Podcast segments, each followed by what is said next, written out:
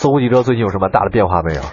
不是说人事变化 啊，是说是版面上变化啊，你别误会。呃，怎么样？给大家亮点有哪些？没有，主要是现在我们这个运营了一些这种精品栏目啊，啊顺应这个潮流，比如说这个我们也采用一些账号化的这种方式，哦，然后和自媒体大家在一起玩耍啊在一起玩耍。因为现在大家可能我不知道，尤其是习惯使用客户端的，就各种啊习惯客户端的朋友，可能大家会发现，呃，大家的这个你看到的文章的署名呢，不再是张三李四也没王五，不是再那这个样。对，大家可能看到的都是，比如说什么。呃，车动力啊， 哦德寿啊，哦可能这种车先知啊，这都是这种名，就是以以一个没看起来像一个机构或者栏目的名称，哦现在来署名，就是很少有再以这个这个编辑的是对吧编辑，就个人可能这种就是个人的这种，现在已经不是哦呃、主流了啊，主流的现在都是以一个机构号或者什么这种大家来来记住，所以现在我们内部呢，基本上啊呃也是采用这种模式，顺应潮流嘛，是吧？大家记住的人哎，你可能你自己少没有做什么公众号吗？我们因为我现在带了几个项目，你像比如说新能源这块儿，我们哦就叫伊 甸园，哦，伊甸，哎，等会儿新能源叫伊甸园。伊 嘛叫伊甸园，哦我以为这里面有亚当夏娃呀，哎这很多哎，街头很多的那个成人用品店会有这个伊甸园， 因为这个时候我们查了一下这个名字。字，它还是一个 呃一点很美哎，好的不错不错，地方当就当是然当然对当然很美好的地，方人类的原始地方嘛，来，对，然后你像这个新能源本身也是一个新事物嘛，是然后是大是家觉得还挺挺挺美好的。哦，叫伊甸园，对对对还有呢还有呢，然后你像我们做科技的那个账号呢，啊就是因为科技现在比较火嘛，然后比如说叫远光灯，哦就是这个有一点前瞻嘛，就类似于这种的。然后明白了我们明白了有一些这种账号，然后包括说像做一些用车什么的，老司机说车。啊老司机，老司机，我一看你就想 说这这老司机最近不是啊 你说的我又没想，这个你一笑我就知道你在我想什么乐。也没乐这个事情，哎，这老司机真是啊我可以可以最近几篇稿子，那流量刷的很高的，我 是吧？对，，挺好，这个请大家多关注一下，好不好嗯？都上了搜狐汽车，哎，你最喜欢的是哪个哪个频道？给大家介绍，最喜欢挑一个给大家说我的频道啊，就是对我们那这块儿你你们这块儿的最喜欢的一个，嗯，但是最一有元行是情我的了，我肯定会哦一说大元家多一元看看新的，因为新能源好车好是刚需，这个我觉得，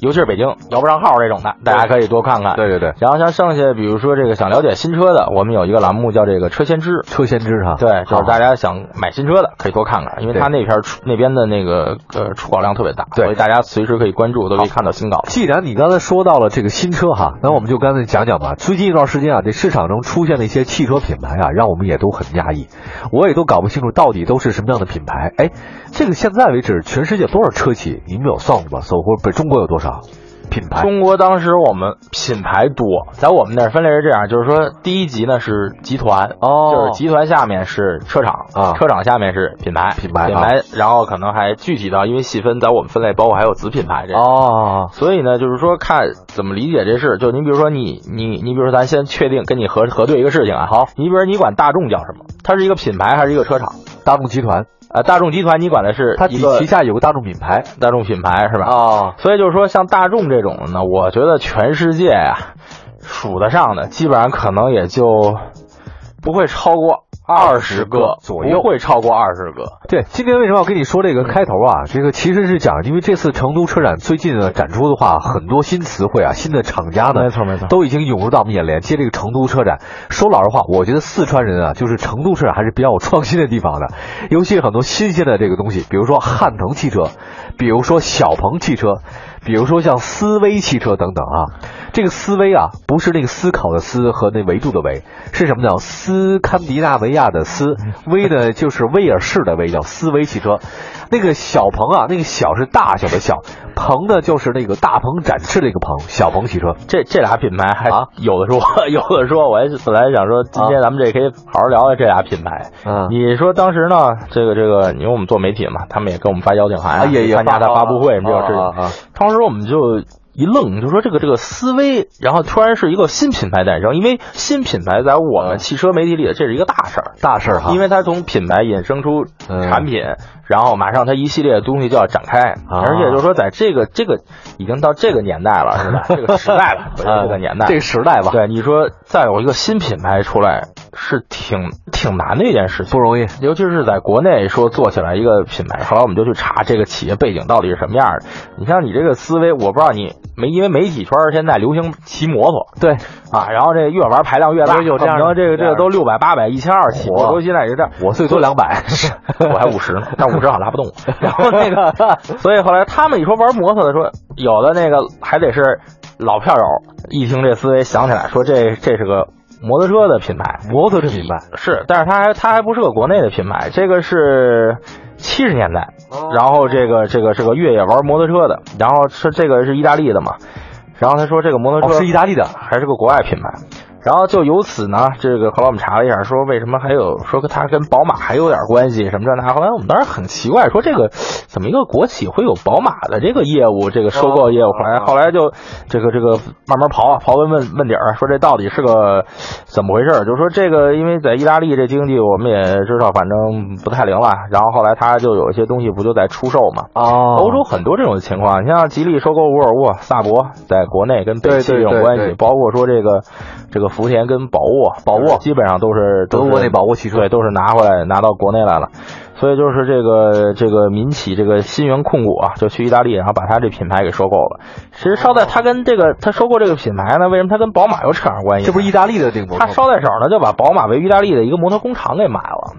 宝马在意大利的一个摩托工厂买了，对，哦所以它呢，就等于是在意大利二一五年的时候呢，在意大利本土这个复产了这个就是 S W M 这个品牌，然后现在国内呢，等于买到的呢，你说还是这个纯进口它，就是进它是一个进口车的身份，哦进口车的身份回来，然后呢，它这个这个国内收购这个的新源控股呢，然后它这个九七年的时候呢成立的，然后一五年的市值呢已经到一百亿了。哦，而且它因为还跟华晨汽车有个有点关系，成立合资公司叫华晨新源，哦，所以它就是所以这金杯有它生产过，对，没错，所以它现在靠生产华晨金杯呢，在重庆和这个有有这个汽车生产基地，所以它等于就有了汽车生产资质，哦所以它慢慢是这么转过来的，先收购了意大利的一个摩托车的品牌，然后去复兴它，去复产，然后作为进口，然后又跟华晨去搞合作，然后拿到了汽车的生产资质，哦然后它有生产基地，然后它才可以去拿汽车这件事情哦，可以生产汽车。但是它生产汽车这事儿呢，也不是那么一帆风顺的。所以你看它推出来的这些产品呢，就是我们还这真有产品了，它有产品，有产品，哦所以就是说它是玩越野摩托出身的嘛。所以你像它推出的这个汽车的这个产品里头呢，还是以 SUV 为主、啊 m p v 皮卡，但是没有轿车。没轿车，没有轿车只是皮卡车，对，就是皮卡和 SUV、 SUV 啊 MPV，这是它的申报的这个这个东西，就是因为短时间内呢，因为轿车拿到这个生产资质呢比较慢，也比较难，啊所以他就把这事儿也就先放一放，先拿其他的车出来。所以就是二零二零年之前呢，他要是说。呃，基于这个 MSS，这是它的几个平台代号啊了，然后大概推出八个传统能源车和两个新能源车，就基本上还是 SUV、MPV、皮卡、修旅。嗯，大概是这样。然后它现在首款车呢是它那个，呃，又一个叉七啊， 就是这个思维叉七将投放市场，大概九到十一万这个区间吧，所以就是三四五线城市为主。思维汽车啊，所以这个好厉害，大概好厉害我，们和从它这个情况和它这个年年就是时间来看，呃，它包括它对二零二二年的这个嗯整个的规划和布局，基本上就是。定嗯它自身的定位，我觉得还是比较准。就是说我能推出这么九到十几万的嗯车，这个车就是在三四五线城市卖。它一二线，你想它都没有主攻，嗯，所以它走的也是农村包围城市的这个套路。哎，见到现车了没有？呃，我我没见着，也许我没看见。没看见是吧？重庆啊，它起业对吧？它其实要到成都，应该倒不太难。思维，哎呀，我我真是忽略，我可能忽略这个，因为我那两天其实没体制那两天，我正经在管理走的时间并不太多，我一直都在新闻中心待着，都在新闻中心。明白，明白，明白。嗯好，这刚才说到是一个思维汽车啊，这个现在汽车品牌啊，本来应该一个成熟的市场，这品牌是越来越少，越来越少。对没错这是应该一个客观规律啊。但是现在呢，这个明显感觉到咱们中国的汽车市场，它不是一个成熟的市场，它这个车品牌是越来越多，越来越多。哎，但是也好啊，百花齐放吧，对吧？百花齐放。对，没错。你再看吧，过几年它自然的不行，它就淘汰了。说大浪淘沙，哎，就当然，当然，对对对对对，慢慢慢慢的，这个自然就会就会就没有就算了。这个我们也，但是我倒真想看看思维汽车到底是什么样的。我也真的给咱们国内汽车企业咱出个招儿，假设哎，聂磊，你要想搞车的话，很简单，咱哥俩去趟欧洲，别意大利，咱就西班牙、葡萄牙，随便去一个地儿。到那一个那什么马德里啊，要里斯本，随便到那城市的档案馆里面，咱就翻去。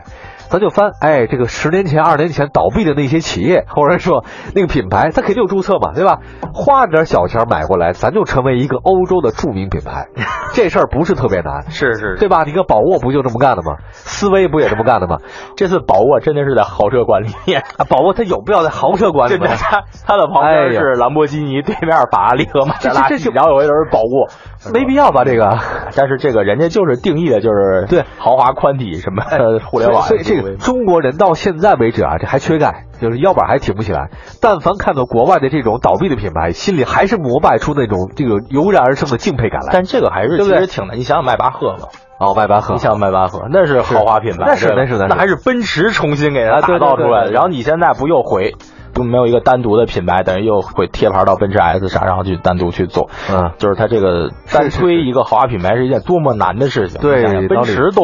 没有做不把这到事是情吧做做的做到做好吧，应该说啊，倒不至于说做砸了，但是说就是没做起来。那你说你如果说拿这么一个东西回来，咱听都没听说过的，然后你说你重新打造品牌、推广你的产品，这件事情还是真的是挺呃，难的不太容易的是吧？对对对好，这样待会儿呢，再跟大家讲讲，这次呢有一个新的车企出现了，叫做小鹏汽车。小鹏的话呢，也许叫这个名字的话，您周边也有几个叫小鹏的人啊。但是现在小鹏出新车了，是当时那个上次咱们说到说这个这个提到说小鹏汽车收购特斯拉那事儿，当时我不跟你讲，我说后背一身冷汗，没事儿领导在群里发的，我说这遗漏重大汽车产业事件，我这得罚我多少钱 呀？嗯，后来我又想，嗯这个小鹏汽车这名字这么 low 啊，说这个挺 low 的是我说挺这 low 个的特斯拉怎么甘心情愿被这么 low 的一个公司收？我说他得给多少钱呀、这是啊后来我们那个编辑后来就是说啊，三百亿，他就把特斯拉，因为特斯拉市值是三百亿，好像是三百亿。啊我说哇塞，我说后来我们就赶紧不是所有同学都在那个去去查这个事情是怎么回事儿，然后这啊个资料是是什么样儿。他说融资一亿美元，我说一亿，我说后来我因为我不太懂金融这方面，啊啊啊但是我知道我兜儿有一亿美元，我怎么去收购那个三百亿的？我觉得肯定这事儿有不不不对靠谱啊，肯定这不个对这事儿后来就去搜嘛，然后是我们领导发在群里的那个那那段话，直接扔扔进去找，